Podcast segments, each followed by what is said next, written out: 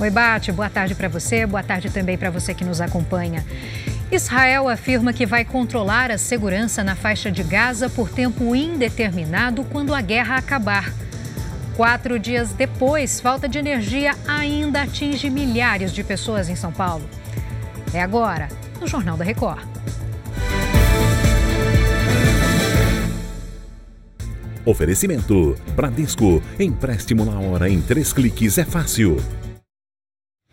No dia em que a guerra no Oriente Médio completa um mês, o primeiro-ministro de Israel afirmou que o país vai ser responsável pela segurança na faixa de Gaza por tempo indeterminado depois do fim do conflito. Benjamin Netanyahu ainda disse que um cessar-fogo só vai ser negociado depois da libertação dos mais de 240 reféns que foram levados para a faixa de Gaza. As tropas israelenses avançam dentro do território palestino. Segundo o ministro da Defesa, os soldados israelenses chegaram hoje ao coração da cidade e já identificaram o bunker onde está o líder do Hamas em Gaza. Túneis usados pelo grupo terrorista foram destruídos. Boa parte da população tenta deixar a região onde o conflito ficou mais intenso nos últimos dias. Em Israel, houve uma homenagem às vítimas com um minuto de silêncio.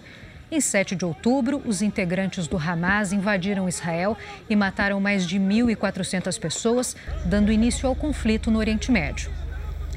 Subiu para oito o número de mortes causadas pela tempestade da sexta-feira passada no estado de São Paulo. O repórter André Tal traz agora as atualizações para a gente. Oi, André, boa tarde para você.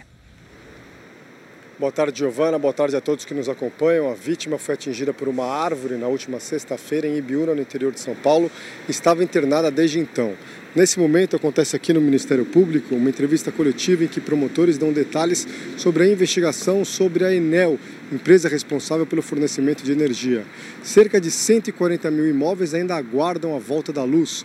1.200 equipes trabalham nas ruas para restabelecer o fornecimento de energia. Segundo o Enel, os trabalhadores estão 24 horas nessa função, mas a demora no, no, na volta do 100% do sistema acontece pela complexidade do trabalho de reconstrução da rede atingida por árvores. Outro problema, Giovana, é a, com a falta de, de fornecimento de água, também afetado pela, pela falta de energia elétrica. A Sabesp pede uso consciente à população. Giovana. Tem que economizar água, né? Muito obrigada pelas informações até aqui, André.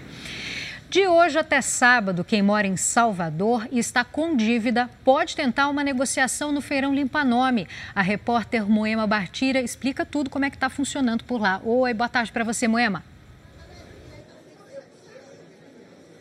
Boa tarde, Giovana. O atendimento ao público por aqui começou às nove da manhã e vai até às seis da tarde. São mais de 500 empresas que participam do feirão, que acontece de forma presencial também em Campinas, São Paulo, Rio e Recife. As negociações disponíveis aqui são as mesmas do site da Serasa e os descontos podem chegar até a 99% da dívida. Giovana. Bastante gente aproveitando por aí. Obrigada pelas informações. Moema.